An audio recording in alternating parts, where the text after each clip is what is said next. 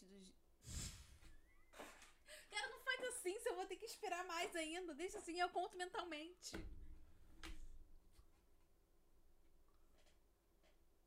Olá, bem-vindos ao podcast do ID. Eu sou a Júlia. E eu sou o Guilherme. E hoje a gente queria falar um pouquinho sobre a realidade que está acontecendo agora nas paróquias pós-quarentena. Ainda numa pandemia. É, a gente ainda não sabe como vai ser. A gente falou isso no último podcast. Mas é tudo muito ainda incerto. É, é ainda incerto. Mas uma coisa eu acho que a gente está certa. Os nossos agentes pastorais estão completamente uh, perdidos, desmotivados e é, muitos até inexistentes. Muitos até abandonaram os seus postos. É, eu não sei como estão todas as paróquias, a gente só tem referência de algumas, mas a sensação é que ninguém sabe de nada e tá tudo bem quanto a isso. É isso que eu percebo conversando com algumas pessoas que eu conheço que ainda trabalham, né? Não sei o que vai acontecer, não está acontecendo nada, mas eu vou continuar sentado.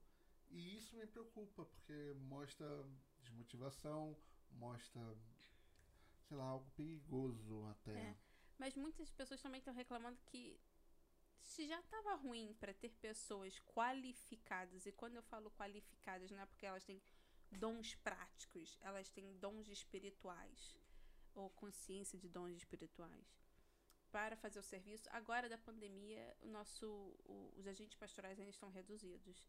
E eu gostaria de falar um pouquinho como que a gente consegue reconstruir as nossas atividades pastorais num ponto de vista de, de recursos humanos, de pessoas, né? Sim. Como que a gente consegue fazer com que os discípulos missionários voltem às suas atividades pastorais? É. A gente sempre viveu uma realidade que é difícil achar pessoas para servir. Ninguém tem tempo. Ninguém tem tempo. É a resposta mais fácil. É, não tem tempo. Eu não tenho tempo para servir, não tenho tempo para fazer isso. Gostaria muito, mas. Eu acho engraçado porque os ginásios estão lotados, tá, meu Facebook está cheio de atualização nova, o Instagram está sempre com novas fotinhos, mas não tenho tempo para igreja. Pois é. Mas isso é perigoso porque aí que tá, mostra que as pessoas. Um, eu me questiono já algumas pessoas que eu já vi servindo na paróquia, como catequistas, por exemplo. É, não estou querendo julgar, mas eu estou comentando ações aqui agora, que é, por exemplo, eu já vi catequista que não vai na missa domingo. Como eu coloco não, uma pessoa. Isso é muito. Não, isso isso eu já vi mais de um lugar, não estou falando de um lugar. não vou falar que é na minha paróquia, mas isso já vi acontecer em mais de um lugar do mundo até. Não, várias vezes a gente não vê. Uh, a gente na, na, na catequese eu, eu conheço pessoas novas da paróquia que eu nunca tive na minha vida e você é catequista, sabe? É. E olha que eu sou rata de igreja, né? Como chamavam. É, ou seja, eu nunca te vi na minha paróquia você apareceu aqui como catequista. Mas Graças é... a Deus, os catequistas, nossos filhos estão Cate... sempre na missa. É, quer dizer, é. Damos é. sorte nisso. Uh, mas é, o que, o que eu queria falar um pouquinho é sobre a premissa que a gente tem que se preocupar um pouquinho, que é a mesma do, do avião que eu estava falando pro Guilherme. Quando você assiste aquelas uh, orientações de segurança do avião, sempre fala assim: olha, em caso de despressurização, máscaras cairão e você tem que botar a sua e depois ajudar ou botar numa criança, que para toda mãe é impensável, né? Se cai a máscara, eu vou botar no meu filho, nem vou pensar em mim. Mas por que a gente faz isso? Primeiro, a gente precisa ter garantia que nós estamos recebendo e estamos qualificados para ajudar os próximos. Eu acho que na paróquia a gente precisa gastar um pouquinho com isso. Ou seja, às vezes a gente está tanto preocupada em voltar à catequese, em voltar a sei lá o quê, e a gente devia estar tá preocupada em botar a máscara nos agentes pastorais, ou seja, conseguir com que as pessoas que fazem atividades pastorais estão recebendo oxigênio, uhum. ou seja, estão num caminho de discipulado. Essa é a palavra que a gente quer falar um pouquinho sobre hoje. O caminho de discipulado. Cami... Mas, caminho de discipulado intencional. o caminho de discipulado é, foi interessante que a primeira vez que eu li sobre isso foi com. Eu acho que foi o Padre James Mello, mas a, a Discípulos intencionais é muito a Shelley Wendell que fala sobre isso, uma americana fantástica. Que eu quero ser ela quando eu crescer. ela é uma católica fantástica, uma leiga. E ela fala sobre que ela chegou numa igreja que tinha escrito na parede o lema da igreja: Aqui nós somos, uh, fazemos discípulos uh, missionários. Aí ela foi pro padre, falou assim: Ai que lindo, mas como vocês fazem discípulos missionários? Aí essa pergunta dói. Aí o padre não tinha resposta. Não, não, mas como? Como? Qual, qual a metodologia? Como? Como? Sabe? Uhum. Simplesmente fazer missa e fazer as atividades e esperar que discípulos missionários discípulos missionários saem é, é loucura, sabe? Porque aí que tem a palavra que Guilherme adicionou depois do final do caminho discipulado. É a palavra intencional. Você tem que ter a intenção de fazer discípulos missionários. E aí vem a ideia do caminho de discipulado. É quando você tem a intenção e você desenha um caminho de discipulado claro e planeado para criar discípulos missionários. Tá, mas como é que eu faço isso agora? Isso tem a ver com a pandemia? Vamos lá. Por que você está fazendo isso? Eu acho que o nosso problema não veio, não, não veio com a pandemia, via antes da pandemia, quando Sim. nossos agentes pastorais não eram discípulos missionários. Ok. E nós, como paróquia, falhávamos em fazer discípulos missionários. Né? Nós não, não. Nas atividades, nas 50 mil atividades pastorais que nós temos, nós não fazíamos com uma intencionalidade discípulos missionários. É, eu acho que a gente sempre viveu essa cultura, pelo menos viveu porque a gente viveu isso. Que é. Vamos na missa, né? As palavras que a gente viu era. Vamos fazer o, as tradições, né? Vamos fazer a missa, o Eucaristia, os sacramentos. Sim, celebrar os sacramentos. E vamos torcer para que saia. Vamos fazer um algumas atividades, vamos ter os vicentinos, vamos ter a Legião de Maria, e, e vamos, ter vamos ter um grupo de oração, hora de vida, e a gente vai fazendo coisas e a gente torce que no final saiam discípulos missionários ou que isso seja suficiente para sair discípulos missionários. Bom, até aquela, aquela frase que eu, que eu postei outro dia no nosso Instagram, que foi atividade é diferente de produtividade. produtividade. Isso é fantástico. Porque nossas, nossas paróquias, às vezes, são até muito ativas. Ativas, tem um milhão de eventos. Agora não, mas é. antes da pandemia tinha vários vicentinos, é, oficinas de oração, é, estudo bíblico. Legião é, de Maria mania, sempre tem, apostolado de oração às vezes tem. Na nossa a gente tinha meditação cristã. Meditação cristã. Que encontros de casais, é, alfa. Enfim, a gente tinha uma série de atividades, atividades. pastorais. Mas aí tá.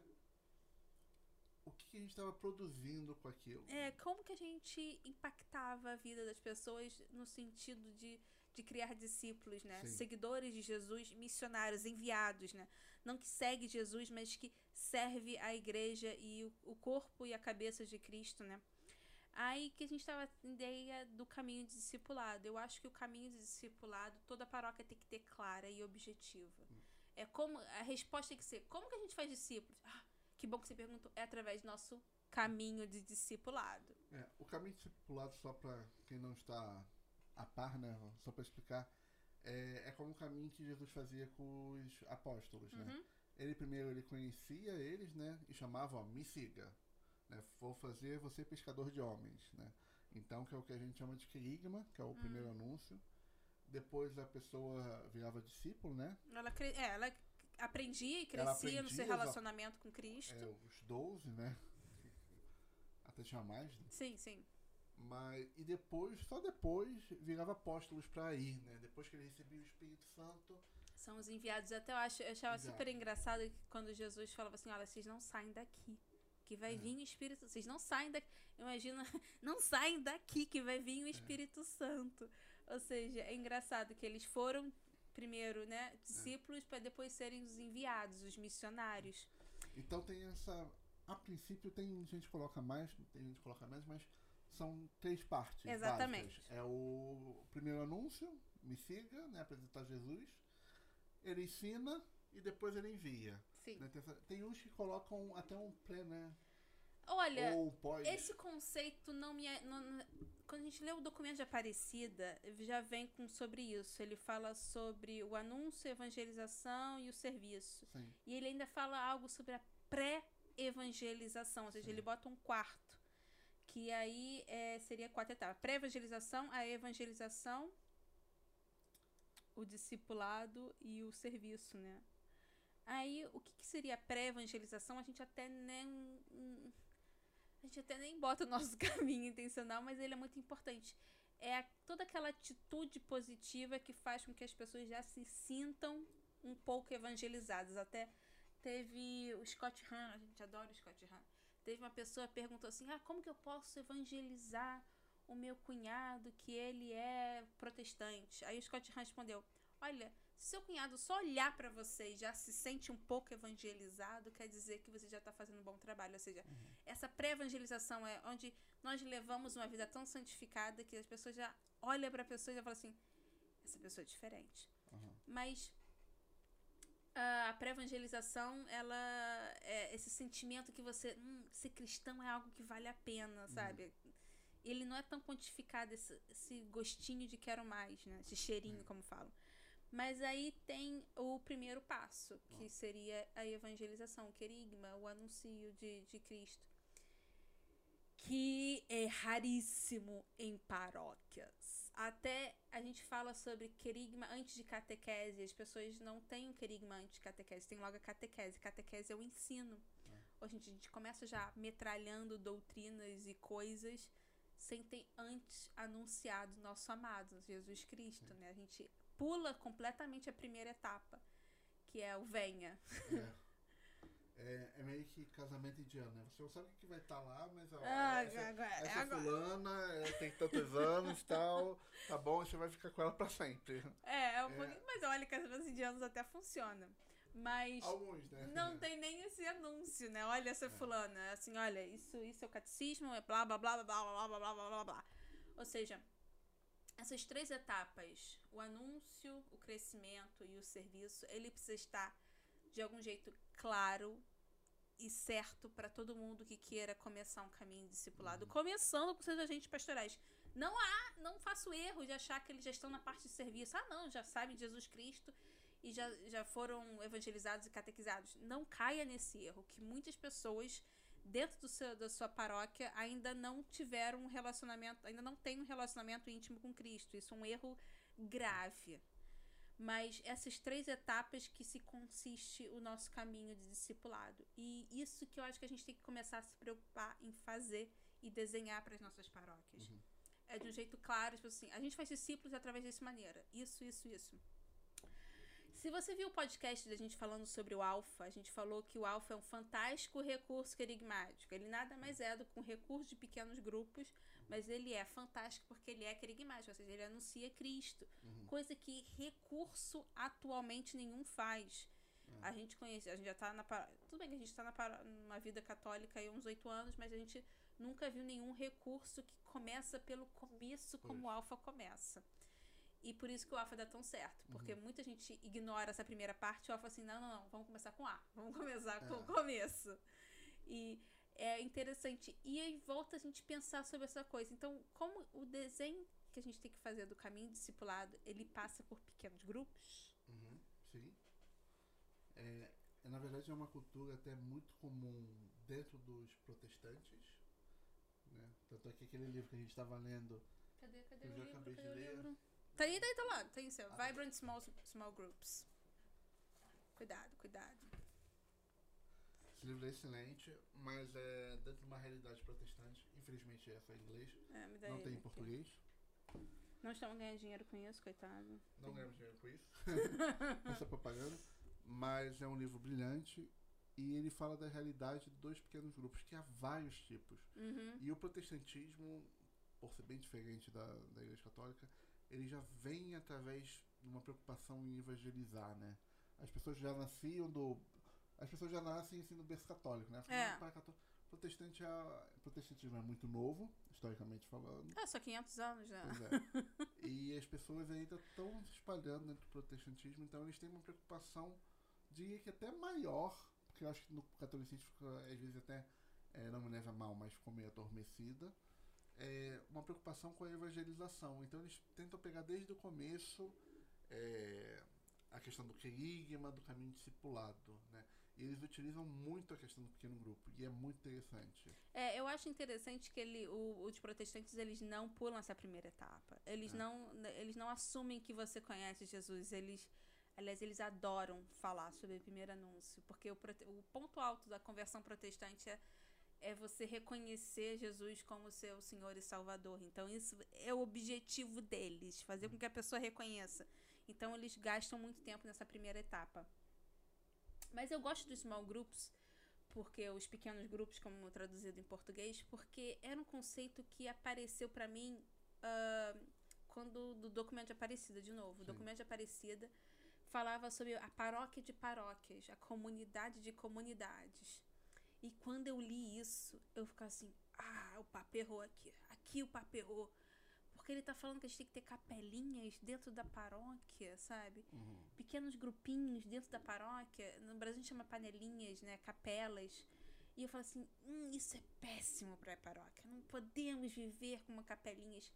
E depois, quando a gente foi. Uh, quando eu fui amadurecendo, entendendo mais o que, que o Papa quis dizer, assim: ah, tá, olha, desculpa, Papa, você tinha razão ele quer dizer que a gente tem que viver como em pequenos grupos dentro de um grande grupo.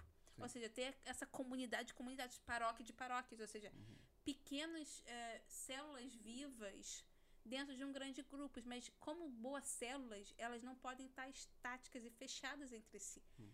Elas têm que estar em Sim. comunicação. A gente pode depois falar sobre pequenos grupos, porque é um assunto que a gente adora falar, porque Sim. a gente depois que a gente conheceu o Alfa e estudou mais sobre pequenos grupos, viramos convertidos sobre a ideia de pequenos grupos dentro da paróquia. Sim. Mas eu acho que nosso caminho discipulado ele tem que consistir nisso, em fazer um caminho que envolve obrigatoriamente pequenos grupos. O Alfa é um fantástico, é. e aí a gente pode tentar em um, um outro percurso para o crescimento catequético, né, um crescimento e um relacionamento maior com Cristo e depois um relacionamento de é. serviço. Se a gente conseguir fazer essas três etapas em pequenos grupos, uh, eu acho que será fantástico. Uma coisa que eu queria até falar é que, tipo, essas etapas não necessariamente, e aliás, preferencialmente, os grupos são diferentes. Que eles têm começo, meio e fim. Né? Que isso é um detalhe importante. Ah, os sim. grupos têm uma vida sim. útil. Sim. Porque a tendência dos grupos, e isso não sou eu, Guilherme, falando. Isso é uma, uma tendência, é, até de experiência, até do protestantismo, 500 anos aí fazendo ah. isso. Mas no livro ele fala sobre isso várias vezes. Eu tenho um amigo de infância, que é meu melhor amigo de infância, o Alan, que ele é protestante, eu converso com ele, a gente discute. Sim, sim, sim, sim. E ele fala sobre isso, a importância de ter uma vida útil para os pequenos grupos não se tornarem grupos apenas de amigos. Porque é, isso, é aí que a gente erra na capela, né? É. A gente vira capela assim, ou seja, eu comecei com um pequeno grupo no meu no primeiro anúncio, na etapa primeiro anúncio. Sim. Fantástico. Eu, José, Maria e Joaquim. Aí agora eu vou para a etapa crescimento, eu vou com José Maria e Joaquim. É. Porque daqui a pouco, se eu for com José Maria e Joaquim, e depois eu vou com José Maria e Joaquim para a etapa serviço, eu daqui a pouco não me abro para ninguém. E a gente vira uma perfeita capela. Fechados entre si, vivendo só nós quatro, assim, num relacionamento assim, tipo, ninguém entra, ninguém sai. E até a gente é capaz de até perder a Maria ou o Joaquim, porque até desmotiva um pouquinho, porque a gente não vê assim. Eu vou ter que ficar nesse grupo para sempre. Eu já tô casada, eu vou ter que assumir outro casamento vitalício. Ou seja, essa, essa ideia que olha, fizemos um pequeno grupo aqui, muito obrigado, acabamos nosso percurso, a gente faz outro pequeno grupo aqui, porque também isso é muito interessante, mas isso é fantástico para a gente conversar mais sobre pequenos grupos. Sim. Mas sobre a ideia de um caminho de discipulado que obrigatoriamente passa por pequenos grupos planeados na hora do querigma, na hora do crescimento, na hora do serviço, eu sinto que impactará muito positivamente a paróquia. Porque vai responder aquela dúvida assim, tá, mas como que você faz uhum. discípulos missionários? Agora, como você liga isso com ah, os catequistas, as pessoas que trabalham? Eu acho que para a gente reconstruir a nossa paróquia, a gente vai ter que botar as máscaras de oxigênio primeiro na gente. A gente vai ter que fazer uh, um caminho discipulado para os agentes pastorais. Vamos, vamos voltar com o nosso grupo e vamos fazer um, um, um alfa. Olha, não precisa fazer o alfa. Eu juro que eu não ganho dinheiro com alfa. É. Mas vamos fazer um percurso querigmático. Depois vamos fazer um percurso de crescimento. Depois vamos fazer um percurso de, de, de serviço. Não, eu, tô, eu só tô perguntando. E a gente faz isso com os agentes pastorais. Porque a gente geralmente faz assim. É o que. Eu me lembro que você chegou na paróquia São Vitor assim. Padre, eu quero ajudar na paróquia. Sim. E você queria. Aí o padre falou assim: tem o alfa. Ele disse: então, eu quero ajudar no alfa. E o padre falou assim: não, não, não. Você vai participar do alfa. E você fica assim: não, eu não preciso disso. Eu já conheço Jesus. Eu não, eu não preciso disso. Eu quero ajudar, eu quero fazer coisas. Esse é um grande erro nosso. É, é a gente já correr pro serviço sem. É um pouquinho sobre. A gente fala sobre. Eu quero servir a paróquia, mas primeiro nós temos que ser servidos pela paróquia. Sim. É o erro de Pedro quando Jesus vai lavar os pés. Ah, não, você não vai lavar meu pé. Você não vai lavar meu pé. Não, não. Sim. Se eu não lavar o teu pé, você não tem parte comigo. As paróquias deviam falar assim: olha, se eu não servir vocês num caminho discipulado, vocês não podem fazer parte da paróquia. Eu imagino que paróquia ia ser, ter corajosa para fazer isso, né? Simplesmente exigir que todos os agentes pastorais façam o caminho discipulado, começando com querigma. Mas eu acredito que é assim que a gente tem que viver. A gente tem que começar primeiro a aceitar o que a paróquia tem para nos oferecer. O que a paróquia Sim. tem para me oferecer para o meu crescimento espiritual. Sim. E para depois nós podemos dizer, ok, agora eu vou servir a paróquia. Sim, a gente tem que a gente tem que correr esse risco porque, um, trabalho é humildade. Eu uhum. tive que ali aceitar a humildade, tipo, não, eu primeiro eu vou participar para depois ajudar. Ponto. A segunda é que, tipo, fazendo. É muito perigoso a gente colocar uma pessoa que a gente não sabe, ou então, mesmo pessoas. Eu já vi uma, eu já ouvi falar de um, uma história de um ateu que é catequista. Já. E eu fiquei assim, eu falei, pessoa é ateu, ela, o que, que ela está ensinando outra pessoa? Como é, como é que eu falo para uma pessoa sobre o amor de Cristo se eu não acredito naquilo? Pois, ela lê, lê, lê coisas num, num, catequi, no catecismo. Entendeu? Ela só lê um livro. Eu, eu fiquei assim, eu falei, ou não, ou então ela tá fazendo um trabalho pior, né? Nem sei se Convertendo as pessoas É, falar, não acredita nisso, nada disso, não. Olha só, a realidade é outra. Mas, é, entendeu? Pode ser muito perigoso a gente colocar uma pessoa pois. que é, como é que eu vou falar numa pessoa que, tipo, falar mal. Pode, pode colocar pessoas que falam mal. Entendeu? Sim, falam mal, falam. E eu já vi gente falando, ah, mas esses padres, tudo, tudo é assim, é. tudo que é dinheiro. Ou seja, uma pessoa dentro da igreja que já está de algum jeito contaminada por né, intenções Pensa, mais, pensamentos mais, e essa pessoa que está servindo. É. Ou seja, isso, isso que, que, isso fala da nossa fé? Como que a gente vai catequizar os outros? Como que a gente vai evangelizar os outros Sim. assim? Ou seja, é um pouquinho sobre. Se preocupa com seus agentes pastorais. A gente quer primeiro fazer missa para as grandes massas, quer evangelizar todo mundo. Mas não, se preocupa com quem com quem tá te ajudando. E aí uma questão é tipo, ah, mas como é que eu convenço uma pessoa a. que eu já ouvi isso, como é que eu convenço uma pessoa, catequista que já se diz ter um. De anos. É, já, é. já faz anos a, voltar e participar desse percurso. É fala que é pro mãe dela. É, é, simples assim, é tipo, olha só, pra participar eu preciso disso. Por quê? Porque isso vai te fazer bem, vai ajudar no teu crescimento pessoal. E aí que tá, se você tiver um caminho discipulado intencional, você vai poder oferecer esse desenvolvimento, como a gente falou no último podcast, vai oferecer esse desenvolvimento pessoal para essa pessoa. Sim. Olha só, você quer se crescer espiritualmente? Sim. A gente está começando esse percurso de é, caminho discipulado intencional. E eu quero que você comece com ele. É, eu acho que às vezes a gente precisa ser um pouquinho que nem eu e Guilherme são com nossos filhos. Às vezes a gente tem que, tem que ser um pouquinho, não é mal, mas tem que ser um pouquinho firme. Ah, mas eu quero comer pão em vez de, do almoço. Não, não, você não pode comer pão. Aliás, eu não fui nada firme hoje. Eu dei pão pro meu filho, que ele não queria. Mas a gente tem que ser firme. A gente tem que ser um pouquinho assim. Olha, não, você tem que fazer esse percurso. É. Ah, mas se eu fizer esse percurso, eu vou embora da paróquia.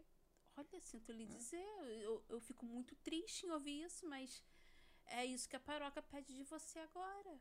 É. Porque também a gente tem que ser um pouquinho firme e também saber separar o joio do trigo. Porque a gente até pode falar isso no nosso próximo podcast. O perigo dessas pessoas negativas na nossa paróquia. Sim. E a gente habilitar elas a fazer a vontade delas. Sim. É aí que tá, a pessoa tá lá. Eu não vou entrar nesse, nesse assunto pra deixar o próximo podcast. mas, tipo, a pessoa tá lá pra se servir ou pra servir a igreja? O que, que, ela tá querendo fazer lá? É, aquilo é um hobby dela ou aquilo é um serviço de amor a Deus? Pois. Pois, vamos falar isso no próximo podcast. Muito obrigada por ter escutado. Até a próxima. Tchau, tchau.